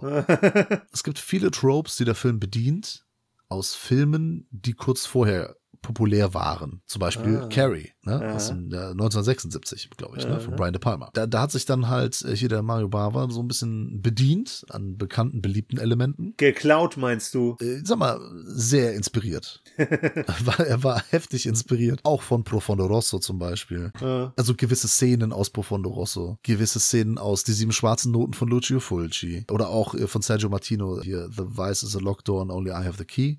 Sein Sohn Lamberto ist auch hier äh, dabei. Ich glaube, Co-Regisseur oder so. Der hat ja bei einigen seiner Filme hat er ja auch da. Second Unit oder irgendwie Regieassistenz oder so hat er ja häufiger mal gemacht. Drehbuch wohl auch. Sowas halt, ja. Oder auch, bevor er auf jeden Fall selbst auch äh, viel Regie dann geführt hat, äh, indem er dann in die Stapfen, in die großen Fußstapfen seines Vaters getreten ist. Ich habe mir diesen Film hier in einer schönen Version von Arrow Video gegönnt. Aha. Im Arrow Video Sale habe ich damals zugeschlagen. Hat auch einige Wochen gedauert, bis das dann ankam. Es ist hier in einer O-Card also in einem Pappschuber, sagen viele, aber der ist halt an beiden Seiten geöffnet, deswegen ist es eine O-Card. Dann wie immer Ihr habt es gerade gehört, ich habe es geöffnet. die Amaray, die natürlich, wie für Arrow typisch, die ein zweites Cover beinhaltet. Kann man mhm. also schön wechseln. Und es ist noch ein kleines Booklet dabei mit so ein paar Hintergründen oder äh, Sachen da zum Film. Sehr cooles neues Cover. Gefällt mir alles sehr gut. Äh, top Quali. Und der Film gefällt mir auch gut. Schön. Das ist nämlich das. Also er, er bedient sich da einiger Elemente, die man aus Filmen kennt, die in den Jahren zuvor äh, kamen, aber verbindet das hier ganz gut. Es ist äh, gerade die Inszenierung ist halt wieder fantastisch. Der Kameramann, dessen Name mir gerade nicht einfällt, fängt die Bilder hier super an. Es gibt ein paar wenige simple, aber sehr effektive Schockszenen. Mhm. Super clever gemacht, ne? Super simpel, aber funktionieren hervorragend. Diese albtraumhafte Szenerie dieses Gefühl, so wie, wie ist es in einem Traum? Ne? Jetzt nicht einfach nur so ein bisschen verschwommenes Bild, sondern was passiert dann? Man, man zieht irgendwie ein Fenster auf und dann ist da eine Wand vor oder, oder man kommt irgendwie nicht von der Stelle und so solche Sachen. Bringt er halt hier unglaublich gut rüber, sehr nachvollziehbar. Und das Interessante ist, durch, also das, was ich eben alles erzählt habe, kann man sich vielleicht auch schon denken, der Film The Babadook. Mhm. Ich weiß nicht, ob Jennifer den Film kennt. Aber Jennifer kennt, hat sich vielleicht an Schock von Mario Bava auch ein bisschen bedient, inspirieren lassen. Oder vielleicht ist es einfach nur Zufall, keine Ahnung. Ist auf jeden Fall interessant, immer wieder auch ältere Filme zu sehen, die man noch nicht kennt und dann festzustellen, mhm. oh, etwas aktuellere Filme haben dann vielleicht da den Einfluss. Das finde ich hier super interessant, dass Schock quasi Sachen aufgreift aus Filmen davor und jetzt Filme von vor ein paar Jahren Sachen aufgreifen, die aus Schock sind. Es ist einfach so schön. Es ist schön, immer wieder so in die Vergangenheit einzutauchen und da so ein paar Filme zu entdecken. Ich meine, Mario Bava ist sowieso Pflichtprogramm, ist ja klar. Ja. Und was der Film hier auch wirklich gut macht, ist einfach einen konsequenten Schluss zu bringen, der gut ist. Okay. Es gibt ja so viele Filme, die, weiß nicht, so drei Viertel sind die cool und das Ende verkackt's dann. Aber hier ist nichts verkackt. das Ende ist cool. Das ist schön. Ja, also wie gesagt, inszenatorisch, von den Schauspielern, da passt das alles. Ist am Anfang wirklich, also alles sehr merkwürdig. Man denkt so, was, was- was geht hier ab und so. Der Sohn scheint so ein bisschen so besessen zu sein auch von seinem Vater, macht dann halt so Sachen und äh, man weiß aber nicht genau, es bleibt alles sehr, sehr vage, die, die meiste Zeit des Films. Gefällt mir, ist eine Empfehlung auf jeden Fall. Schock von Mario Bava. Geil. Hatte ich schon lange auf der Watchlist, habe ich mir endlich mal gegönnt, für einen, wie sagt der Franzose, reasonable price. Die können gar keinen Spanisch. Aber wo du in Italien bist, dann bleibst du einfach mal in Italien, oder? Ja, mach doch. Und da ich ja Französisch so hervorragend spreche, bringe ich noch ein bisschen Frankreich mit rein. Oh, ich bin Oh. äh, träge gespannt. Voulez-vous Robert Hussein, so nennt man den Regisseur von dem Film Friedhof ohne Kreuze. Un Corde un Colt. Also wieder mal perfekt übersetzt von den Deutschen. Ich weiß jetzt nicht, was Corde ist, aber jeder weiß, was Colt ist. Ja, ein Italo-Western. Wie gesagt, mit französischer Beteiligung, weil der Robert Hussein, der Regisseur, der auch äh, die Hauptrolle mehr oder weniger spielt, in irgendeiner Form Franzose ist. Der Name kommt mir sehr bekannt vor, aber ich weiß nicht. Bibers Lied vom Tod hat er auf jeden Fall mitgespielt. Ah, siehste. Der Profi hat er mitgespielt. Ah, mit Elmondo. Richtig. Jean-Paul, Les Miserables. Ja, okay, ich sehe schon. Genau, also man hat ihn auf jeden Fall schon mal gesehen. Mhm. Der spielt hier auch tatsächlich den Manuel, der der Maria bitte? Kane, genau, Rache bringen muss. Die Maria verliert ihren Mann, den Ben, der gehängt wird und sie sind auf Rache. Und sie rekrutiert den Manuel, um die Familie Rogers, die ihren Mann getötet haben, zu töten. So, das heißt, Terence Hill war nicht vorhanden, ne, verfügbar. genau. Äh, Clint Eastwood auch nicht, deshalb musste Robert Hussein hin. Muss ich sagen, ist jetzt nicht ganz so charismatisch, äh, wie man sich das in so einer Hauptrolle wünscht, aber er hat zumindest auch eine gewisse Form von Stone Cold Coolness. Und das ist so auch tatsächlich Programm dieses Filmes. Und zwar ist das ein sehr ruhiger Film, vor allem was die Sprache angeht, beziehungsweise was den Text, den gesprochenen Text angeht, die Dialoge angeht. Weil der Film wesentlich mehr über Bilder erzählt als über Worte. Oh, das ist, äh, das gefällt mir ja. Ja. Kommen ja manche Leute nicht mit klar, Mhm. mit bewegten Bildern im Film. Genau. Aber gut, ich finde sowas ja immer schön. Hier wäre natürlich dann wirklich Clint als der Namenlose perfekt besetzt, aber gut. Es hat demnach auch so ein bisschen Stummfilmcharakter. Das Lustige ist auch, der fängt schwarz-weiß an und er endet schwarz-weiß. Äh, mittendrin ist aber äh, schon in Farbe. Und Bohnen. Ah, okay, ich wollte gerade sagen, ich kenne einige Filme, die schwarz-weiß anfangen und schwarz-weiß enden. Ja, Schwarz-Weiß-Filme. Die meisten sogar. Genau. Ich war auch zuerst verwundert so, weil ich dachte, auf der Box, ne, äh, von Play on Pictures halt, ne, wieder diese 8 mm Aufmachung von Western Al Arabiata, Hashtag 4, ne, also Nummer 4. Impliziert halt schon, dass das ein Farbfilm ist. Und habe ich natürlich zuerst auch gedacht, so, what the fuck, ey? Ändert sich aber dann. Das Interessante ist vor allem aber auch, dass der Film nicht in der deutschen Fassung hier drauf ist, sondern in der Originalfassung, weil, also das habe ich zumindest gelesen, dass die deutsche Fassung Die Originalfassung ist ohne Ton. Komplett Nee. ohne, ohne Ton. Nee, nee. Äh, Nee, das nicht. Aber sie ist äh, mit deutlich weniger Text wohl. Dialog. Und sie ist auch anders geschnitten. Du weißt schon, worauf ich angespielt habe, dass sie in Italien halt häufig ohne Ton gedreht haben. Natürlich. Aber ich wollte nur klar machen, dass der wohl exorbitant anders gewesen sein soll. Die deutsche Schnittfassung, die dann auch wohl im Kino wahrscheinlich gezeigt würde. Wie gesagt, es ist der vierte Teil in der Al-Arabiata Western Collection, Friedhof ohne Kreuze. Muss ich sagen, hat jetzt so schon in gewisser Form so die ganz äh, üblichen äh, Tropes äh, des Genres, weiß aber hauptsächlich tatsächlich durch die Bildsprache zu überzeugen. Wir haben hier keinen Soundtrack von Morricone, fällt aber nicht unbedingt negativ auf. Er hat diesen Film Sergio Leone gewidmet, so dass man sich halt auch so ein bisschen vorstellen kann, wie das äh, Ganze daherkommt. Ist jetzt tatsächlich nicht so mein Lieblingswestern unter den vier bis dato erschienen, weil er tatsächlich dann auch thematisch nicht viel zu bieten hat, weil es halt nun mal einfach eine relativ klassische Rachegeschichte ist. Es geht auch ein bisschen um Familien, Familienzusammengehörigkeit und Rivalität, aber es ist hat halt jetzt wie viele andere Filme in dieser Reihe keinen, beispielsweise keinen interessanten historischen Kontext. Maximal ist vielleicht so der, der, der Umstand dessen, dass er Franzose ist, dass er in Italien einen Film dreht. Das ist schon das einzig historisch interessante. Weil ansonsten halt auch, wie ich finde, letztlich dann solide gemacht ist. Kann er, wie, wie ich finde, halt maximal mit der unterkühlten äh, Kombination aus Schauspiel und Inszenierung irgendwie überzeugen. Ansonsten hat er mich jetzt nicht so derbe abgeholt, wie ich mir das tatsächlich gehofft habe. Schade. Er wird von der Kritik tatsächlich sehr hoch gelobt, was ich aber nicht ganz nachvollziehen kann. Aber damit ist er jetzt, damit möchte ich jetzt nicht schlecht reden. Aber er hat halt längst nicht mich so begeistern können wie halt äh, die Vorgänger. Aber trotzdem schön zu haben, ne, wieder ein nettes Poster dabei, Dokumentation und äh, auch wieder ein schönes Booklet. Kann ich so eigentlich letztlich dann für Western-Fans irgendwo dann doch ein bisschen empfehlen, weil er halt auch so schon irgendwo ein wichtiger Vertreter des Italo-Westerns ist. Von daher, ich bin da gespannt, was da demnächst dann vielleicht noch an besseren Beiträgen dann, also ab der Nummer 5 dann auf mich zukommen werden. Ja, sehr cool. Muss ja da im Western-Genre, ja, ich, ich muss da auch mal reingucken in diese Al-Arabiata-Versionen. Die klingen echt immer sehr, sehr cool. Auch Ja. wenn du jetzt hier nicht so begeistert warst. Ja. Ja, gut. Also, Deep Purple, bist du vielleicht ein bisschen begeistert? Kennst du vielleicht Smoke on the Water? Klar, mega Song. Und dann kommt Highway to Hell. Fire in the Sky. Kommt da echt? Ja, Ach was?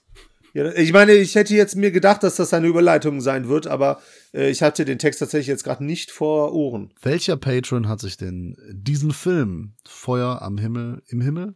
Fire in the Sky auf jeden Fall aus dem Jahr 1993 gewünscht. Das war schon wieder der tollkühne Till. Das gibt's doch gar nicht. Ja, doch. Ja, ganz kurz, based on a true story. Ja, mehr oder weniger, ne? Ja, also es ist, so, dass ein paar ähm, Woodcutter, wie heißen die denn? Holzfäller. Holzfäller. überlegen. Woodcutter. Die Amis haben manchmal so geile, so geile Worte, auch zum Beispiel Äh. so ähm, Horse Riding, ne? So, die Engländer sagen halt Horse Riding und die Amis sagen so Horseback Riding, damit man auch bloß weiß, dass man auf dem Rücken reiten soll. Und nicht, äh, ich mein, Riding kann ja auch was anderes bedeuten. Ja, ja, ich weiß ja nicht, was sie sich sonst denken würden. Keine Ahnung. Die sind halt so viel, ne? Okay, Woodcutter. Die, äh, es ist eine Gruppe Holzfäller, die äh, etwas sehen, eine Entdeckung machen. Eine Begegnung mit der dritten Art quasi. Die haben eine unglaubliche Begegnung mit der dritten Art und einer von ihnen verschwindet. Und zack, sind die anderen alle verdächtig. Das ist eine Gruppe um Robert Patrick und Konsorten. Also kennen wir hier T1000 und so weiter. Genau. Und der der Kollege von denen ist halt weg. Sie werden verhört vom Sheriff und so weiter und so fort, äh, willigen sogar zu einem Lügendetektortest ein, weil sie etwas Unglaubliches erzählen. Sie erzählen halt von einem unbekannten oder nicht identifizierbaren Flugobjekt, Bitte. das einen Lichtstrahl auf äh, ihren Kollegen da wohl geschossen hat. Sind wir hier in der Area 51 oder was ist los? Das sieht so, sieht so aus, ja hier, Roswell. Die hauen dann ab, aber kehren wieder zurück und finden den nicht mehr. Und auf jeden Fall ist der jetzt futsch. Nach Ja. fünf Tagen, also der Travis, Travis Walt, den gab es wirklich oder gibt's wirklich. Hm. Dem ist das nämlich anscheinend passiert. Der kommt nach fünf Tagen wieder, Ja. taucht wieder auf und hat halt Unglaubliches zu berichten. Nämlich von einer Entführung. Oh, Spoiler! Da, das ist ja die Frage. Darf man das, spoil- also es ist ja eine, es ist eine bekannte Geschichte eigentlich. Ja, total, die kennt jeder. Nee, da, darf man nicht das sagen? Nee, also sagen wir mal so, letztlich ist es kein Spoiler, weil der Film auch nicht groß damit spielt. Äh, Genau. Ne, es könnte auch was anderes sein, aber ja, weiß ich nicht. Er erzählt auf jeden Fall von einer Entführung durch Außerirdische. Also, beziehungsweise er kann sich am Anfang nicht genau daran erinnern und die Erinnerung kommt so Stück für Stück wieder. Ja, Und das sehen wir dann auch, was da passiert ist. und dann ist vorbei. Äh, dann ist der Film auch äh, dann recht zügig irgendwann vorbei. Das stimmt Das schon. Ja gut, man spricht sich noch aus, ne, diverse Figuren und so weiter und die werden auch quasi, ja, wir jetzt noch nicht alles erzählen.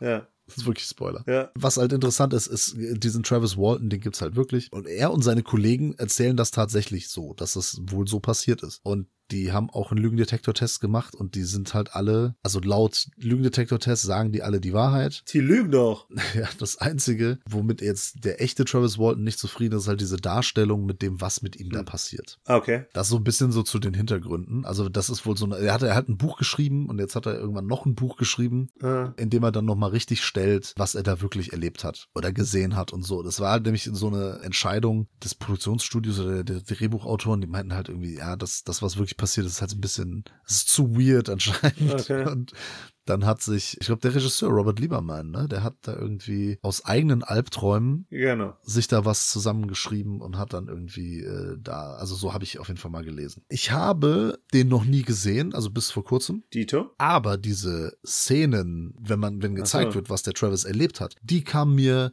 erstaunlich Bekannt bekannt, vor. vor. Okay. Und das heißt, vielleicht habe ich mal irgendwie im Fernsehen, ich weiß auch nicht, ob es hier in Deutschland oder im Ausland war, keine Ahnung, vielleicht mal reingeschaltet. Vielleicht waren das ja wirklich die echten Aufnahmen. Das kann sein. Vielleicht ist mir auch das Gleiche passiert.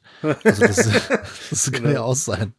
Man weiß es nicht. Er berichtet ja auch, dass, dass er nicht der Einzige da war. Naja, gut. Auf jeden Fall kam mir das bekannt vor. Ich habe den aber auch noch nie am Stück gesehen. Und jetzt war es das erste Mal. Und ja, was soll ich sagen? Also er fängt halt echt sehr, sehr cool an. Ich wusste halt überhaupt nicht, worum es geht. Mhm. Von dieser Geschichte habe ich tatsächlich schon mal gehört. Auch, dass die diesen Lügendetektor-Test und so bestanden haben. Ja. Und so. Das ist aber auch schon ein paar Tage her. Äh, Das ist am Anfang echt ganz cool, weil es erstmal so ja, so ein Thriller ist, in dem es eigentlich darum so Schuldzuweisungen geht und überhaupt erstmal so ein, so, so ein Kriminalfall, in, in dem es irgendwie darum, darum geht, äh, was ist da wirklich passiert, was ist mit dem Kollegen passiert, lügt hier einer oder nicht. Ja. Who done it? So ein bisschen. Ähm, die Figuren sind eigentlich auch alle ganz cool gespielt, wir haben einen ganz coolen Cast. ja, da ist halt vor allem der Robert Patrick, der heraussticht mit seinem äh, Bart und seinen langen Haaren. Ja, sieht äh, ungewöhnlich aus. Ja, sehr schick. Steht ihm. Ja, wir haben noch hier Craig Sheffer, D.B. Sweeney zum Beispiel, äh, Henry Thomas, äh, den man aus E.T. kennt. Dann wird der Film so ein bisschen, der flacht ja so ein bisschen ab und, und hat eigentlich nur das große Highlight, in dem wir dann einmal in, in einer äh, kompletten Sequenz sehen, was da passiert ist. Fand, das fand ich total cool gemacht. Ja. Das sah irgendwie, das war irgendwie auch fies, das war auch eklig. Ja, wobei es war ja auch nicht nur eine, es waren ja schon ein paar Sequenzen, in denen er sich langsam dann dran erinnert hat, was passiert ist. Ja, aber eine etwas längere. Ja, genau. Die, die sehr ausführlich war. Ja, Aber dann passiert halt nichts. also nichts Wesentliches mehr. sehr nüchtern. Da habe ich mich dann schon so ein bisschen gefragt, so, ja, was ist jetzt die Konsequenz daraus? Was passiert denn? Was ist die Stoßrichtung der Diskussion? Was erlauben Strums? Es gibt Spieler wie zwei oder drei, diese Spieler waren schwach wie eine Flasche leer. Das habe ich mich tatsächlich die ganze Zeit gefragt, weil ich fand auch, dass so dieses Kleinstadt-Dingen hier, ne, das äh, Vertrauen, vor allem halt auch der der der hiesigen äh, Holzfäller hier angeht, ne, weil die ja für, für die für diese Gemeinde da quasi auch die ganze Zeit arbeiten. Ne, Wir sehen sie ja auch quasi die, die ganze Zeit dabei und was erlauben dann halt äh, Polizei und Autorität äh, denen halt äh, vorzuwerfen, äh, dass sie halt lügen und dass sie halt eher äh, ihren eigenen Freund halt äh, getötet haben, statt äh, hier so eine Hanebüchen Story halt von wegen äh, Entführung und so zu glauben. Ja, ein Arm des Gesetzes sagt ja wirklich mal den cleversten Satz überhaupt. Der sagt so, ey, vielleicht haben wir ja gar keinen Case hier. Die Sache ist, er ist ja einfach nur weg. Die finden Ja, ja, ja, auch genau. keine Leiche oder so. Ja, richtig. Also ohne Leiche kannst du auch erstmal gar keinen anklagen in den USA. Genau. Ne? Und das ist halt einfach dieses Misstrauen, was den Leuten da gegenübergebracht Genau. wird, nur weil einer aus der Gruppe sich mit dem nicht gut versteht. Ja. Der da auch keinen Hehl draus macht und so. Ja, aber ich fand halt auch, das ist so, was die Substanz des Films angeht, ist das auch schon das Einzige. Ja, das ist ein bisschen schade. Ja, total. Weil der, weil der echt stark anfing. Was heißt stark? Aber so, da, da gab es eine Spannung, es ging halt um etwas. Ja, genau. Und da war ein Mystery und da wollten wir wissen, was ist das? Und dann Ja. wird's aufgelöst. Es ist auch Ja. wirklich kein großer Spoiler, muss man sagen, weil das ist halt nun mal diese Geschichte von diesen Menschen. Und dann sehen wir das. Das finde ich halt auch noch cool, aber es, dann, dann verläuft so ein bisschen im, im, im Sand. Sande. Ja. Also es wird auch so ein bisschen angesprochen, von wegen so der ein oder andere vermutet, ah, der will sich nur wichtig machen, was aber überhaupt nicht dem Charakter, oder dem, dem Charakter der Figur entspricht. Und solche Sachen. Und dann, da geht da so recht schnell die Luft raus. ja. Was schade ist, weil das am Anfang eigentlich ganz cool war. Ja, also ich habe sehr schnell dann irgendwie das Interesse daran verloren und das Ende hat mir tatsächlich das Rest gegeben, weil ich dann wirklich, ich verstehe halt nicht, worin der Sinn besteht, so eine Geschichte so zu erzählen, weil die die in Anführungsstrichen Konflikte, die anfangs eingeführt werden, Die lösen sich einfach in Luft auf, ne? ja so in etwa, ne? Und da hätte man tatsächlich ein bisschen was draus machen können, wie ich finde, aber das passiert halt leider nicht und das ist sehr ernüchternd. Ja, letztlich ist es ja auch einfach nur, gab es ja schon mehrfach im Fernsehen, ne? ob es jetzt deutsches Fernsehen ist, europäisches, weltweit gab es ja schon Leute, die ähm, Erfahrungen mit, mit Außerirdischen schildern. Ja. Oder Begegnungen oder UFO-Sichtungen schildern. Ja. Und das ist halt meist nicht mehr als ein 10 Minuten in irgendeinem Boulevardmagazin. so, so ein Beitrag, die dann sagen, ja, dann war ein Licht und dann war das und ansonsten kann ich mich an nichts erinnern. Aber es waren definitiv Außerirdische. Ja, natürlich. Und dann gibt's ein paar Theorien dazu und das war's, weil, weil es da auch nicht mehr zu erzählen gibt. Und ähnlich ist das hier. Also was wirklich spektakulär ist oder bis heute ungewöhnlich ist einfach, dass die anscheinend alle die Wahrheit erzählen. Ja. Aber so einen Lügendetektor kann man auch besiegen. Klar, aber in der Masse dann halt Ist schon ungewöhnlich. schwierig. Genau. Da hätte man irgendwie, also du hast es genau benannt, mit dem, dass die Konflikte auf einmal nicht mehr da sind. Ja. Der Film ist auf einmal löst er sich auf. Ja, genau. Der verpufft. Er verpufft und zwar nicht erst am Ende, sondern halt schon ein paar Minuten davor. Also so Ja. gute Viertelstunde, 20, 30 Minuten davor. Ja, ja. Da muss man sich halt, also so schön und gut, eine wahre Geschichte zu nehmen. Ja. Und in dem Fall haben sie sie auch noch nicht mal so erzählt, wie der Travis Walton die erzählt hat, sondern haben die ihre eigenen Sachen da reingebracht, dann hätte man jetzt auch irgendwas noch dranhauen. Man muss ja nicht Independence Day machen, ne? man muss ja nicht komplett durchdrehen wie Roland Emmerich, ja, und dann einfach nur Techno-Babble und, und nervige Figuren einführen und, und totalen Schwachsinn machen. Das muss man ja nicht. Man muss ja, nicht, man muss nicht durchdrehen. Aber man hätte ja dann zumindest irgendwie, ja, was ist denn die Konsequenz daraus, wenn jetzt noch irgendwie so ein paar Leute vom, äh, von der Regierung da irgendwie Interesse gezeigt hätten und dann irgendwie, ja, hm,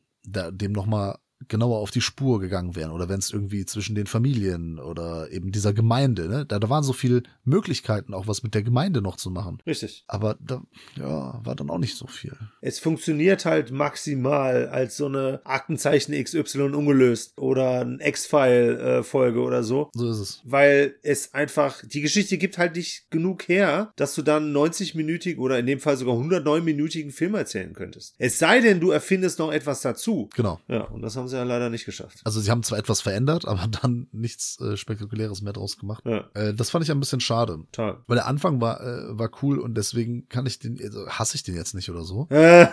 und finde auch die Darstellung von, dem Erlebten, das gefällt mir. Aber das ist halt das ist so merkwürdig. Ja. Ich habe mich, ich habe dann wirklich gedacht auf einmal so, ja, wie, und jetzt? Und das war's? Der kütt jetzt nichts mehr? Ja. Was ist denn da los? Was stimmt denn mit denen nicht?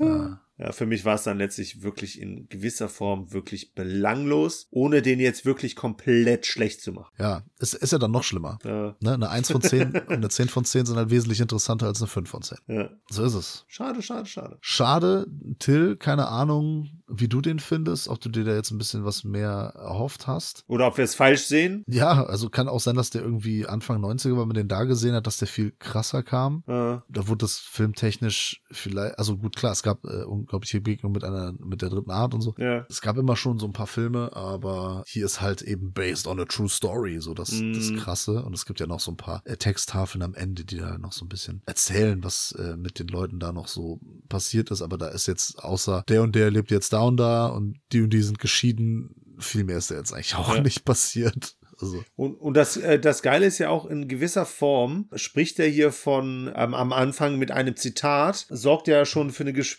gewisse Erwartungshaltung, ne? Weil das fängt damit an, so von wegen, äh, zu, wie der Zufall das Leben eines Menschen ändert. Und da habe ich dann auch erwartet, ja geil, was kommt jetzt hier auf mich zu? Und dann, ja, okay, gut. Ja. stimmt, ja, das äh, Zitat am Anfang habe ich schon ga- ganz vergessen. Ja, das fand ich Vorschusslorbeeren, beziehungsweise hat die Erwartungshaltung halt irgendwie äh, sehr hochgesetzt. Ja, war jetzt äh, nicht der schlimmste Film, aber äh, auch leider äh, nicht so zu empfehlen, meines Erachtens. Ja, nicht so doll. Nee, und äh, damit sind wir durch. Ist heute ein bisschen länger geworden. Vielleicht. That's what he or she said. Aber das Äh. macht ja nichts, ne? So als Wiedergutmachung für die vergangenen zwei Wochen. Obwohl Wiedergutmachung, wir haben so viele äh, Videos und so viele Inhalte gebracht, aber trotzdem.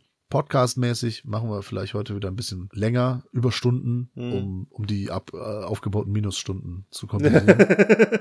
In dem Sinne bedanke ich mich natürlich nicht nur bei dir, Peter, sondern auch bei der lieben Filmfressen-Familie. Nochmal vielen, vielen Dank für diesen geilen Geburtstag. Ohne vergessen, ich freue mich immer noch und äh, verabschiede mich einfach. Äh, bis demnächst. Tschüss. Tschüss, Manu. War schön gewesen.